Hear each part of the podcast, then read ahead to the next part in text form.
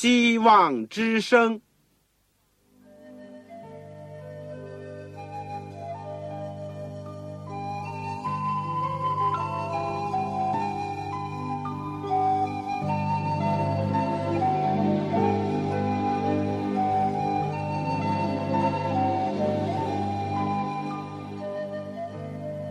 各位听众朋友，各位弟兄姐妹，欢迎您收听信徒培训这个节目。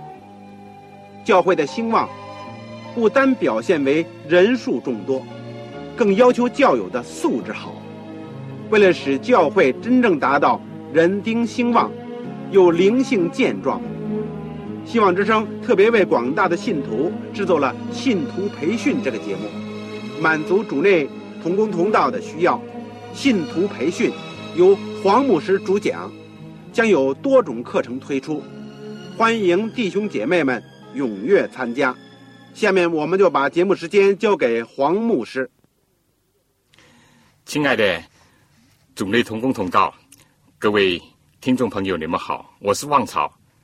今天很高兴在空中我们又可以相会，一起学习主的圣道。今天我们是《基督生平与教训》的第二十六课，好撒玛利亚人的比喻。好撒玛利亚人的比喻，经文是在《路加福音》十八章二十五到三十七节。希望各位手边有本圣经，有张纸，有个笔，能够记下你们所要记下的。我们在学习这课之前，我们还要恭敬的祷告，求主光照。亲爱的天父，我们谢谢你今天得以再次来到主的圣坛前。虽然我们分散在天南地北、天各一方，但是我们知道主的灵吸引着我们大家，能够借着空中的电波，我们彼此分享主的话语。天父，我们的心有的时候很干渴，我们也知道今天的教会有极大的需要，许许多多人等待着生命的粮。但是我们更加看到，我们教会当中，我们最需要的就是你主耶稣基督，是你的救恩，是你的榜样。求主使我们今天从你的教训当中，亲自能够向你学习，听见你的话语，也以及知道你给我们的指点和教导。愿圣灵在我们个人心中动工，看见我们自己软弱和亏欠，来到你面前认罪悔改，以及艰辛的依靠主往前走。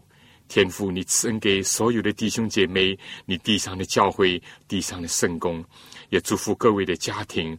我们把个人的需要以及一切的困惑都带到主的面前，愿主来兼顾，愿主来扶持和担待。求你垂听我们的祷告，是奉主耶稣基督的圣名。阿门。基督用良善的撒玛利亚人的比喻来解释。真宗教的本质，他指明真的宗教信仰不在乎制度、信条或仪式，乃在于仁爱的行为，在于为他人谋最大的幸福，在于纯正的良善。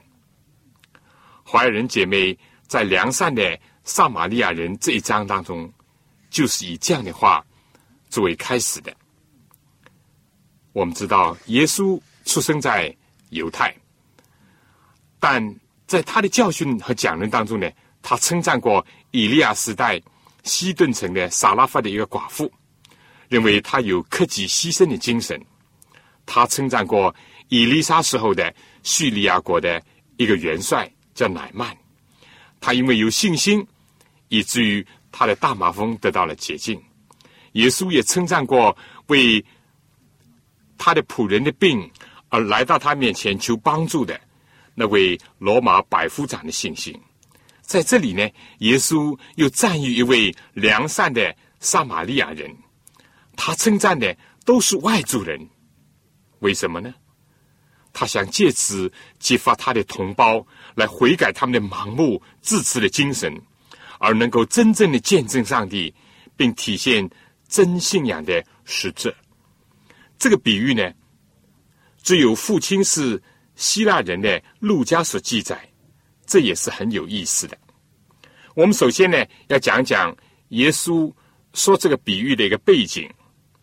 有一次，在耶稣教导人的时候呢，有个律法师，也就是专门研究犹太教各种法规的专家，当众就站起来想考考耶稣，也想呢试试他。他开始客套的说：“老师。”然后呢，就假装的问：“我应当做什么才能承受永生呢？”众人的目光呢，就集中在耶稣身上了。律法师呢，一直以教法师的身份自居，并回答人们提出的各种有关法律的问题。今天居然向耶稣来求问，岂非是怪事吗？和反常吗？耶稣识透了这个试探。但是呢，他又无意卷入不必要的冲突或者辩论当中去。耶稣就反问他：“律法上写的是什么？你念的是什么呢？”他果然不愧为法律专家，似乎不加思索的就精简扼要的总结了律法的大纲，便说：“你要尽心、尽性、尽力、尽意爱主你的上帝，要爱邻舍如同自己。”他的回答简直和日后耶稣回答的一个律法师的问题一样。我们不知道是否是同一个律法师。如果是的话，岂非又想考考耶稣的记忆和领悟力吗？知道固然比不知道好，但知而不行呢，非但无益，而且还有祸呢。耶稣呢，好像对他说：“你的问题呢？”不在知识上，而在行为行动上，所以就对他说：“你回答的是，你这样行就必得永生。”这个律法师呢，非但在众人面前试探耶稣的目的呢没有达到，反而很窘困。耶稣的回答当中，似乎给人一个暗示，他只是一个知而不行的人。于是呢，他就要为自己解围和辩护了。他接着问。那谁是我的邻舍呢？犹太教原来没有印度教森严的等级，因为上帝曾经赐给他们不少的律例典章，让他们认识上帝是万人的父，上帝是不偏待人的，四海之内皆兄弟，并非你的左邻右居才是你的邻舍。但来到耶稣的时代呢，犹太人，尤其是社会以及宗教的上层人士，他盲目。固步自封，以及夜郎自大，目中无人，心中也没有真正的神。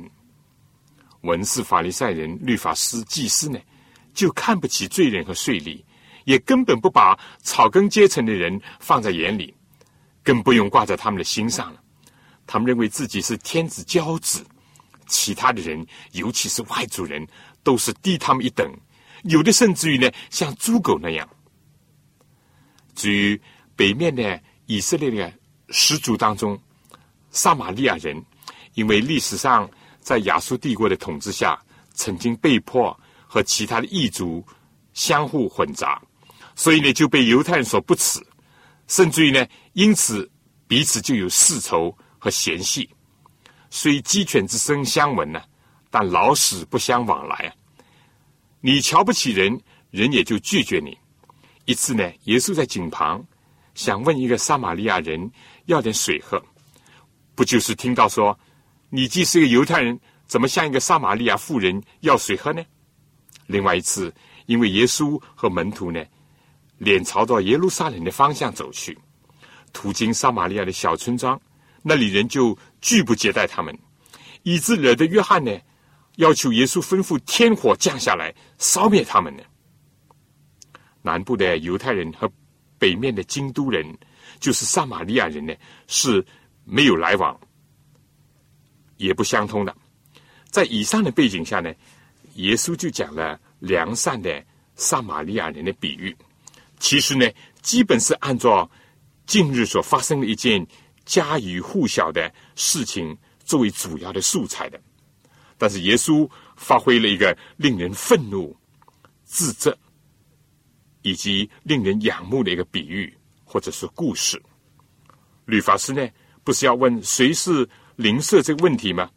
这个问题如果还没有清楚明白，那么怎么能够遵行爱邻舍如同自己的命令呢？这样的人怎么可能有生命呢？好，接下来呢，我们就讲一讲这故事。耶稣就讲了以下这个以真人真事为基础的一个比喻。他说，有一个人从耶路撒冷下耶利哥去，落在强盗的手中。当日那条路上呢，我们知道盗匪出没横行，敲诈勒索、谋财害命的事情呢，是时常有发生或者可以听闻的。他对来京城过逾越节或者办事的人呢，就构成了一种严重的威胁。而这个人呢，没有指名道姓，什么人都可能成为这个或者下一个的受害者。而且盗贼呢，还不止一个，有的时候简直是一群一帮冷血的强盗呢。圣经讲，他们剥去了他的衣服，当然连。袋中所有的货币或者有价值的财物都一起拿走。盗匪做贼心虚，唯恐受害人呢回头求援，带人追来，就索性把他打伤，甚至于还是打个半死呢。以后呢，就好像丢掉烂水果那样，把他丢在路旁，让他等死。虽然是被弃在路旁，但毕竟还是大路。偶尔呢，有一个祭司正好呢，也从这条路上下来，看见他，就从那边过去了。又有一个在圣殿当中侍奉的立位人呢，也从这条路上下来，看见了，但也照样从那边过去。奄奄一息的受害者，如果仍然有知觉的话，是多么的失望啊！好不容易有人来，也发现了他。但就没有听见一句关怀的话，也没有看到他们伸出一个救援的手。尤其令人心寒的，祭司立位人的服装呢，还表明他们刚刚从耶路撒冷主持了圣礼，刚刚回来的人呢。用今天的话讲，就是牧师、长老、执事刚刚从礼拜堂领完了礼拜出来，信仰留在圣殿，上帝。并没有随身，更加没有在心里面。可信，圣经说，唯有一个撒玛利亚人被犹太人看不起的，甚至是敌视的，认为不配进圣殿的人，也行路来到这里，也同样看见他，但他没有像前面的祭司立位人那样冷漠的走开去。圣经讲，他动了慈心，他上前用油和酒。倒在他的伤处，包裹好了，扶他骑上自己的牲口，带到店里去照应他。这还不算呢，过了夜，第二天拿出二钱银子来交给店主，说：“你且照应他，此外所费用的，我回来必还你。”故事呢，或者比喻呢，到此结束。但耶稣的话呢，还没有结束。就这基本上是近日发生的，也是大家知道的事情。耶稣问这个律法师，他说：“你想，这三个人哪一个是落在强盗手中之人的邻舍呢？”种族偏见很深沉的律法师还是不愿意用撒玛利亚人这个称呼，他们似乎被认为是不可接触的一种贱民，甚至于提到他们。都怕污秽了他们的嘴那样，他轻描淡写的说：“是怜悯他的。”耶稣最后一句话简短而有力：“你去照样行吧。”今天，当我们了解了故事和故事的背景，就从中看看三种人的一种信仰，也就是说，强盗式的人生信仰、自我为中心的一种信仰。以及舍己为人的人生信仰，所以我们下面呢就来看看三种人生信仰。第一是强盗式的人生信仰。人不同于动物，人人都有信仰，只是个人信仰不同。不同的信仰决定了不同的人生观，不同的人生观呢又产生了不同的人生的表现。强盗式的信仰。也就是损人利己的人生哲学，他们奉行的是弱肉强食的生物的法则。故事当中的强盗就是不顾行人家中是否有妻儿老少，只顾自己可以抢到多少。强盗呢，也不管受害者的死活，只管自己抢到了，又可以花天酒地的快快活活。这等人手伸的很长，我的是我的，你的也是我的。他们会像故事当中所描写的，剥去了受害之人的衣服，令他们赤身肉体那样，剥夺别人的自由、青春、尊严、名誉、健康、财富以及生命。他们也会将不幸、不巧、不得已落在他们手中权下势力范围下的人打个半死不活，但又可以以言语暗示、动作、文字、宣传等等方式来打击人的生活和生命，打击人的信心和盼望，打击人向善为善的心，使人不死不活，半死半活。在这之后呢，就丢下他们就走了。在森林当中，不难发现一只吃剩的小鹿或者是斑马；在大街小巷或者旷野荒郊，也不时的会发现受害者的残尸，因为恶兽、强盗曾经出现。照样，今天多少和古人盗取了资金就谢款而逃，多少女士。被剥夺了一切人的尊严，以及被夺走了贞洁以后，在昏沉当中被人遗弃在孤独当中挣扎。多少孩童被绑架，或者被忍心的父母所抛弃，童年的快乐、幸福都被剥夺尽尽。因为有一些人总是要做损人利己的事，不贪便宜，不作恶，就手痒，就不能做人似的。他们会像盗贼一样伪装自己，甚至于戴上假面具和你同行，或者让自己藏躲在阴暗的角落里，私下的趁人不备或者趁人之危加以侵袭。所谓无毒不丈夫啊，他们奉行这种哲学。这样的人呢，不仅像人所想象的，仅仅出现在社会的下层、贫穷、没有文化教养的人中。事实，在为官为宦，在饱读诗书、通晓许多学问，或者所谓出身好、背景硬、社会地位高的人，也同样会发生，只是形式不一，手法更高明，或者一般人敢怒不敢言而已。九月的亚哈王，他看中了拉伯的葡萄园，巧取不成，变为豪夺。在邪淫的王后耶西别的唆使下，这个买出了假见证，无端的害死他的邻舍拉伯，夺得了他的葡萄园。甚至大卫王因为贪恋八十八的姿色，也借刀杀死了她的丈夫，也就是他自己忠勇的部下，而夺人的妻子。与亚哈不同的，可信他在先知的责备下痛悔。己罪，权力容易滋生腐化，绝对的滥用权力就造成绝对的腐化。耶稣说：“盗贼来，无非是杀害、偷窃、毁坏。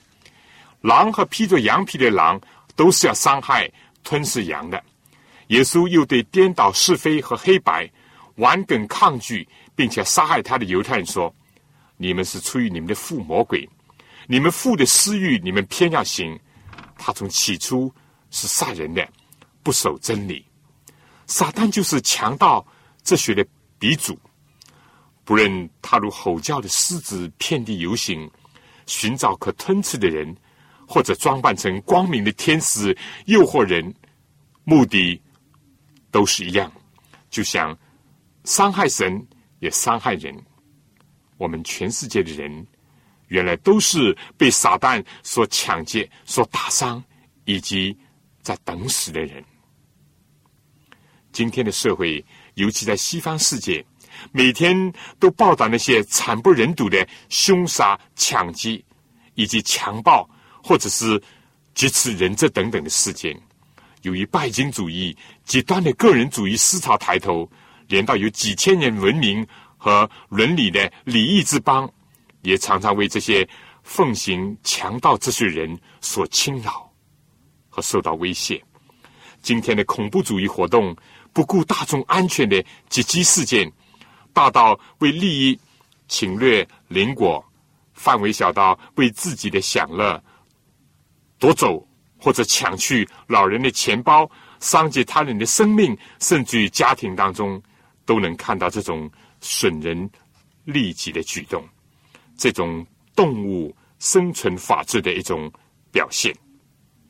撒旦。是祖宗，是元凶，但他手下的还不只有一个，而是一帮一伙一群。这故事当中的受害者，就是落在一伙强盗的手下。他为了打劫分赃，可以暂时的合伙；除此呢，就是明争暗斗，巧取豪夺，你死我活，损人利己。这就是强盗哲学的人生观。以及人生表现。第二，我们来看一看只顾自己的人生信仰。应当说，就整个世界来看，奉行强盗哲学的，毕竟还是少数，而大多数人所采取的呢，是专顾自己这样一种人生的法则。所谓中国人讲“人不为己，天诛地灭”，也正像中国古语所说。个人至少门前雪，莫管他人瓦上霜。或者好像像近日的人所讲的“事不关己，高高挂起”，或者呢，过一种以个人为圆心、以私利做半径的一种人生。他们认为呢，自己不害人，也不做伤天害理的坏事，至于自己利益范围以外的事情嘛，就不想过问了。你死你活，与己无关。他人痛痒，本人没有责任和义务。最要紧的呢是明哲保身，就是保护自己。宁可我负天下人，不容天下人负我。世界上许许多多这样的人。耶稣所讲的这个比喻当中的祭司和立伟人，竟然也是这样的人。他们从小就受到圣言的教导与爱护，关怀别人，帮助别人。不要说是邻舍或者是过路人，就连仇敌，他们的牲畜也要加以爱护和救助，不可以对他们的违纪视而不见，哀声充耳不闻。出埃及记第二十三章第四到第五节说：若遇见你仇敌的牛或驴是迷了路，总要牵回来交给他；若看见恨你之人的驴压卧在重垛之下，不可走开。勿要和驴主一同抬开众垛，只要照顾孤儿寡妇，怜爱这个邻居的教训呢，那比比皆是。因为律法的一条总纲呢，就是爱人如己。下面呢，我想请大家听一首歌，叫《不是一条易路》。是的，走天国的道路，遵行主的道，并非容易。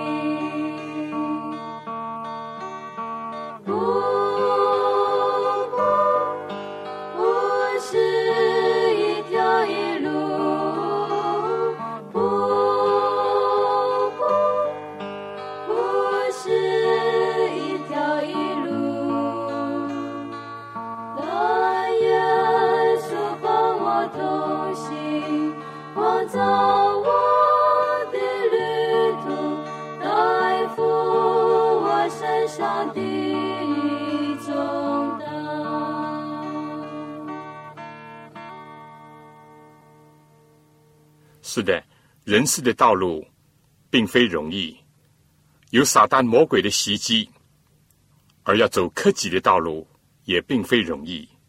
但是对于有爱心、愿意跟随主耶稣的人，这条是生命之路、康庄之道。我们现在继续讲这些祭司和立位人呢，他们口口声声说自己是亚伯拉罕的子孙。但就不照亚伯拉罕所行的去行。比如在帮助接待客旅的事情上，这个祭司利未人呢，刚刚从耶路撒冷的礼拜回来。圣经当中用“偶然”两个字，正表明了偶然当中的天意。他们并非天天、次次会遇到这种事情，上帝特意安排这样的机会，看他们能否将信仰带进生活，能否教训别人。更教训自己，这是天意所使。祭司原来是贝利，应当作为体谅那郁闷的和失迷的，应当成为人身心健康的维护者。但落到今天，他虽然走过那条路，虽然也发现，但就是不屑一顾，一跃而过。说不定如中国人以前有些人那样做的，口中还要念念有词。或者是吐出这个吐沫以消灾免祸呢？因为怎么这么不巧啊？碰到这种倒霉的、不吉利的，以及按照以文的律法是不接近的事情呢？至于立位人呢，也是专门服侍圣殿的人，但他呢，也像祭司那样，虽然看见了，仍然是走了过去，没有时间，要赶路，无能为力，避免嫌疑。在救助受害者的时候，自己可能遭到强盗的袭击，所有这些呢，都可能是祭司和立位人的借口。偶然吗？不，非但上帝让他们看见这受害者，看他们做出怎么样的反应，而且凡是奉行以自我利益为人生中心的人，必然会做出这种反应。视而不见，见也不觉得什么。如果说爱的目光是最敏锐的话，那么自私的心呢，对别人的痛痒是最迟钝的。主耶稣曾经提到，越到世界的末了，因为不法的事增多呢，许多人的爱心就渐渐冷淡了，而且专顾自己，成为保罗所提到的末世阵仗的第一个。自私的心日益的严重，而服务的心呢，却越来越淡薄。见死不救，并不觉得有什么不对。记得几年前，中国四川省发生了一件令人发指的一件事情，报上披露以后呢，引起全国的反响。有一次，几个女学生呢外出，其中有一位呢不慎掉落在河中，同学们呢就。惊呼狂叫，两岸许多人呢袖手相看，无动于衷。这时候呢，就有人说：“我可以下水相救，但需要多少多少钱。”当落水的小女孩在挣扎的时候，她的同伴就央求那个人先救人了。他们会回去找老师来付款的。但是这个人呢，却寸步不移。当女学生们领着老师来，已经为时太晚，失足落水的小女孩已经淹死了，而且下沉了。这时候呢，他们就央求把这个尸体能够让人打捞起来。另外有几个能够有能够游泳、能够覆水的人呢，又开出了价目，就好像说，如果捞起呢，就两百块；捞不到呢，也要一百块。讲定了以后呢，才下水。即使尸体捞上来了，他们要用一个竹制的担架的时候呢，又有人前来讲不能用，但死人是很不吉利的，除非出五十块。事情经过大致是这样，可悲的是，非但这些见死不救、见钱眼大的人，许多旁观者似乎不敢仗义直言。落得一个小孩丧失了生命，他的同学惊恐万状。人对自己同类的生命，竟然麻木到这个程度。耶稣特别痛心的是，人类为了维护一己的利益，竟如此的心硬。尤其是自称是上帝的百姓，并担任领导人、认识真神的宗教界的人士和领袖，居然做得出。在见到一个深受魔鬼恶者伤害的人孤独无援、奄奄一息的时候，自己能一闪而过，这样的信仰有什么价值？这样的礼拜如何能够蒙上帝的悦纳？几年前，在美国印第安纳州，一位中国的留学生，在取得了硕士学位并准备念法律系的时候，在一个冬日的傍晚。当他打着雨伞走在圣母大学的时候，被后面开来的一辆汽车撞倒在地上，车子呢居然扬长而去。事后发现呢，一个神父酒后驾车从其他的州呢来到这里看球赛，这位中国同学受到了严重的伤害，全身不能动弹，甚至于呢丧失了言语以及说话的功能。虽然住院。超过一年多，花费了几十万美金，并且呢，招请了父母来陪伴，但是收效仍然很微薄。终于在保险公司付出了巨额的赔偿费以后呢，就回转到国内治疗。而在住院期间，有一位韩国的护士，正巧在他的病房工作，因为和我们是同一个教会的，就要求我们中国同学呢去。探视和帮助他，而这位女士呢，虽然和这位受害者素不相识，不同的国籍，言语又不能表达，但极尽她一切所能的帮助他，用行动安慰他。我们在参与的过程当中也深受感动。宗教信仰如果不付之于实行，非但无益，而且仅仅成为笑柄和绊脚石。基督要来，因为要驱散黑暗，而最好的方法呢，莫过于注入光明。打击这右键的上策呢，是要表彰真理。唯有上帝之爱的启示，才能暴露自私的之人的心中所有的丑态和罪恶。怀伦就是这样注射的。第三，我们来讲讲。舍己救人的人生哲学，比喻当中的撒玛利亚人，代表了另外一种人生哲学。这是和强盗哲学、明哲保身的生活法则截然不同的一种生活以及信仰。这个无名的撒玛利亚人，也是和祭司、利未人一样，行路来到这儿，也同样的看见这个受害者。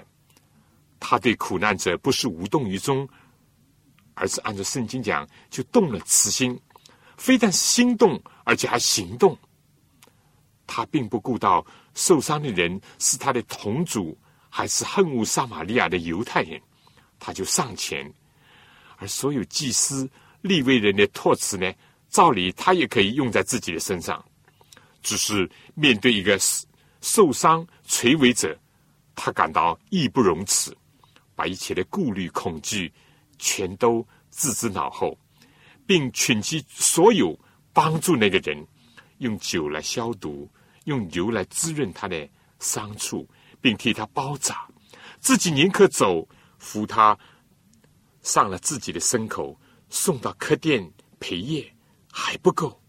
唯恐走了以后，伤员得不到应有的照应，又预知了所需，但还怕不够，就应承下次回来的时候要予以赏付。用中国的成语讲呢，“无微不至”，我想并不过分。爱不问最低的要求是什么，爱心总是提供最周到彻底的服务，真的是一个不为名、不为利的一个。好榜样，这位好撒玛利亚人其实就是基督。确实的，犹太人也曾经恶狠狠的叫耶稣做撒玛利亚人，甚至于看耶稣是被鬼附的。约翰福音第八章四十八节，犹太人既暗示又咒骂耶稣的出身，而且他们也轻视耶稣，不愿意接待他。约翰讲，犹太人和撒玛利亚人没有来往，耶稣。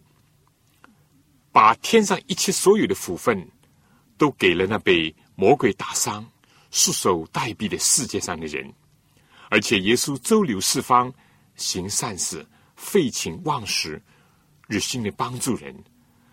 在自私的人当然不能理解，反倒认为是耶稣精神不正常，或者是被鬼附着呢。主耶稣来到世界上。寻找拯救世上的人，他不怕危险，不怕连累，他为人而生，为人而死，他体恤我们，救助我们，他用道和真理像酒一样的洁净人的罪污，他用圣灵和爱的恩膏抚摸人的损伤，他以他的意义来缠裹我们的伤处，他借着他的忠心的仆人的教诲来照应一切的苦难者。他把恩赐分给教会和他的儿女，好替他去服侍有需要的人。他更加应许，当他复临的时候，要赏赐那些忠于所托，而且替他工作以及为他服务的人。当日犹太人的宗教界和上层人士，在世界上人面前呢，歪曲以及误表了上帝的形象。耶稣自己宁可被犹太人歪曲和误解，却要向全世界表彰上帝的爱和牺牲。希腊宗教的神明呢，不是征战斗殴、争风吃醋，就是高高在上、与世隔绝，从不过问人间疾苦的。耶稣时代的当时的主要的哲学，不是倡导所谓个人的享乐主义，就是倡导苦难。或者像知识派主义者那样，把宗教变成高深莫测的玄学，为一般常人所不可琢磨的东西。耶稣来到世界上，表明信仰的真谛和宗教的实质。而罗马人推行奴隶制，唯有罗马人是自由身，享有特权，其他种族呢，不是俘虏，就是低他们罗马人一等。而犹太人呢，纵然身为亡国奴。但是呢，自持自夸为天子骄子、上帝特选之民，看迦南人做狗，撒玛利亚人看作是杂种。耶稣来到世界上，要打破种族的隔阂和歧视，告诉人：灵舍就是凡有需要帮助的人，凡是不幸的人、无辜受害的人、孤零冷落的人，每一个属于上帝，以及每一个被撒旦。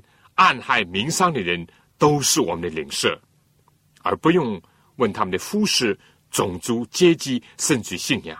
上帝的恩典和慈爱是宽广以及延及所有的人的。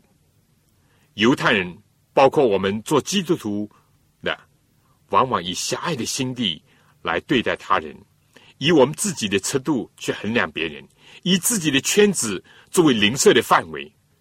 我们把无限的上帝描绘、体现成为有限的神。只要不本末倒置，拯救人的肉体和灵性，非但没有矛盾冲突，而且是相互的补益。人如果不爱看得见的弟兄，怎么能够爱还没有看见的上帝呢？主的兄弟雅各也说：“若有人说自己有信心，却没有行为，有什么益处呢？这信心能救他吗？若是弟兄或是姐妹，赤身肉体，又缺了日用的饮食，你们中间有人对他们说：‘平平安安的去吧，愿你们穿得暖，吃得饱。’却不给他身体所需用的，这有什么益处呢？雅各书第二章十四到十六节。那么我们说，既是这样，何况对于一个违戒的人，岂能不助一臂之力吗？当然，人若只投身社会服务以及解决人肉体的需要，而忘记了救灵的责任，以及给人以精神、道德和灵性的拯救。这同样是没有体会主的心意。我们的好撒玛利亚人耶稣基督，他的死救赎了我们，他的生昭示了我们，激励了我们。他并不把人的肉体的需要和灵性的拯救分割开来，他一直将人类的痛苦放在心里，担在肩上。他来是要叫人的生命，而且得的更丰盛。当耶稣说完了这个比喻以后呢，就定睛看那个律法师，并问道：“你想，这三个人，祭司、利未人和好撒玛利亚人，哪一个是落在强盗手中的灵舍呢？”他说：“是怜悯他的。”我们如果注意到，原先当律法师试探拷问耶稣的时候，说：“夫子，我该做什么才可以承受永生呢？”耶稣对他说：“律法上写的是什么呢？你念的是什么呢？”律法师就回答说：“你要尽心、尽性、尽力爱主你的上帝，有爱邻舍如同自己。”耶稣说：“你回答的是，你这样行就必得永生。”那个人呢，要显明自己有理，就对耶稣说：“谁是我的邻舍？”那么现在耶稣呢，就借着这个比喻。来回答、来启发、来教育他以后呢，耶稣反问三个人当中谁是这个受害者的邻舍？律法师呢，虽然极不愿意提到撒玛利亚人，但不得不承认，唯有他是受害者、希望获救者的一个灵舍。如果撒玛利亚人，也就是主耶稣，是受撒旦伤害的罪人的灵舍。那么耶稣是不是在答非所问呢？不，耶稣是我们的灵舍，他永远在我们身旁，做我们的好朋友。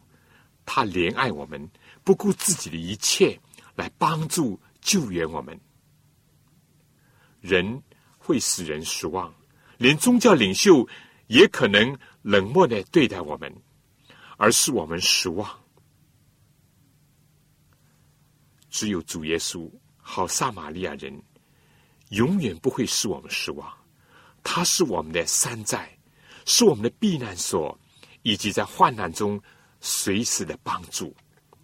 他答应永远和我们同在，要拯救我们到底。唯有他是无微不至的帮助我们。我们效法他，也去做好撒玛利亚人，尽管。人藐视，不理解你，不理解我，甚至于不接待你我，但这并不应当妨碍我们去做服务以及去做救援的工作。我们也应当做别人的好邻舍。当我们爱主耶稣、效学他的时候，就能做到这。我们自己不能做什么，因为主耶稣说：“你们离了我，就什么。”也不能做。下面呢，我想请大家听一首歌，就是神的呼召。神要呼召我们走在生命的路上，神也呼召我们去做那个好撒玛利亚人，去效学主耶稣基督。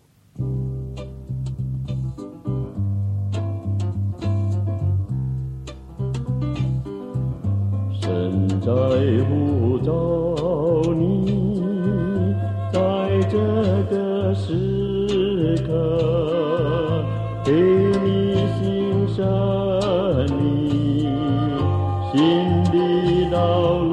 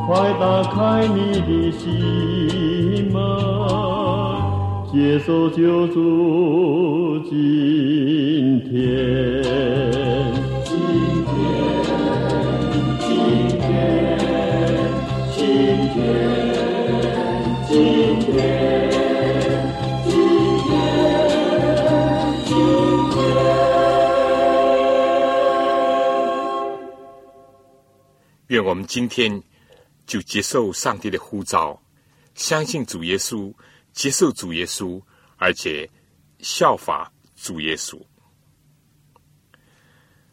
耶稣最后一句话对那个律法师所讲的什么呢？你去照样行吧。以前如果真的不明白，而现今明白了，就去照着所明白的做吧，实行吧。以前如果没有榜样，现在有了好撒玛利亚人的榜样，就效法他吧。你律法师不是问怎么样可以承受永生吗？先觉得自己也是一个被强盗魔鬼所打伤，在人生的路上，如果不蒙打救，就等死了。然后蒙了拯救呢，就不要追随那些祭司、立为人那样自私的人，而要效法舍己为人的好撒玛利亚人，他那种无微不至的服务人群的一种精神。今日的世界和耶稣的时代同样需要这个教训。自私和冷淡的形式主义几乎消灭了爱的火焰，破坏了那是品格方向的美德。许多承认主名的人忘记了基督徒的责任，乃是代表基督。除非我们在家庭中、邻里间、教会里，或无论什么地方，在实际行动上为他人的利益而牺牲自己，那么，无论我们口里怎么样承认，我们总不能算为基督徒。怀仁师母写的多么好啊！最后，我小结一下。耶稣在应付律法师，借着提问试探他的时候呢，阐发了这个以事实为基础的一个故事，或者说好撒玛利亚人的比喻。撒旦伤害人类，有时教会人士或者是同类，都并不能同情体谅，帮助我们脱离危难，但总有一位常常在我们的身边。帮助我们，就好像好的邻居那样，他要拯救我们，也要为我们留下榜样。三种不同的人生哲学，或者是我们说三种不同的人生的法则和人生的表现。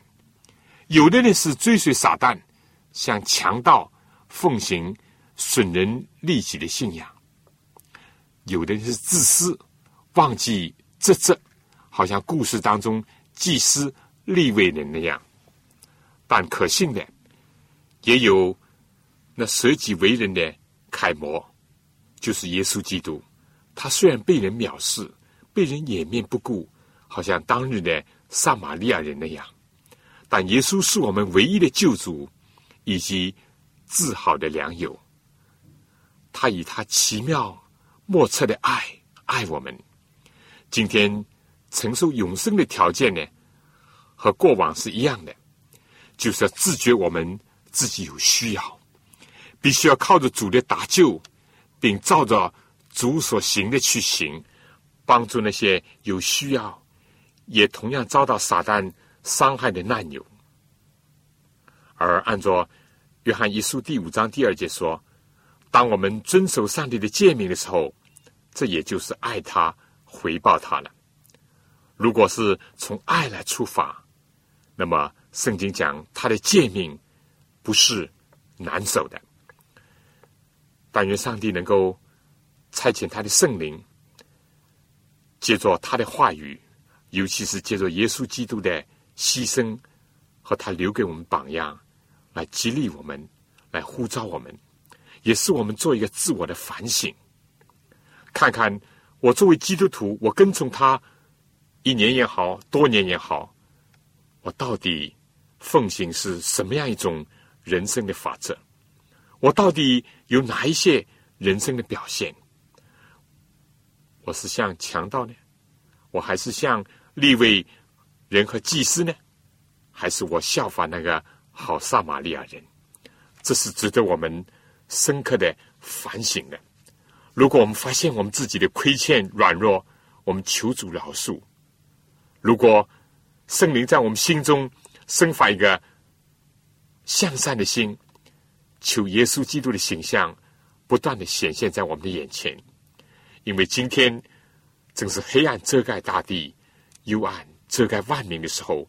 今天许许多多人的爱心冷落，而这个世界又好像是在爱的沙漠当中那样，只需要有些基督徒。只需要有更多的人去效法主耶稣，把爱播撒在这个世界上，把帮助、温暖带给那些有需要的人，特别是受到撒旦所伤害的人。我想今天这一课好撒玛利亚人比喻呢，我就讲到这儿。下面呢，呃，我希望大家能够阅读一下《路加福音》第十八章。二十五到三十九节，也就是我们今天好撒玛利亚人的比喻的一个出处。还有呢，阅读一下约翰福音第四章。同时呢，如果你手边或者家里有华人所著的历代愿望，那请你读一读第五十四章良善的撒玛利亚人。历代愿望第五十四章。如果你有《天路》这本书的话，请你读一读第二十七章。这是我们的所布置的阅读。下面呢有几问题，我想大家如果是你一个人可以思考一下。如果家里有几个人，或者教会里面有团契，希望你们共同学习一下。第一个问题是：学习了这一课以后，有什么新的体会？有什么信息？传给你，学习了以后有什么新的体会？有什么信息传给你？第二呢，就是我们的教会有什么教训可以吸取？我们的教会有什么教训可以吸取？第三，学习行善和社会福音有什么区分？学习行善和社会福音派有什么区分？第四个问题呢，也就是最后问题，用你自己的话来解释一下，谁是我的灵舍？用你自己的话解释一下，谁是我的灵舍？各位亲爱的听众朋友，我们在这里。所播放的是信徒培训的节目。我们一共有九门课程，这只是其中的第一门课程，就是基督的生平和教训。因为耶稣基督是我们信仰的中心，是我们一切的一切，所以我们把它作为第一课，也是最重要的一课。希望大家能够按时的收听，而且鼓励介绍其他人一起来。学习主耶稣的生平的事迹和教训。我们现在所讲的是，都是有关耶稣基督的教训这一部分。至于其他的课程呢，还有要道与神学，有护教学，有健康的信息，有预言之灵，有末世论，还有教会增长、讲道法等等，一共有九门课。希望大家能够为我们祷告，也提出你宝贵的意见。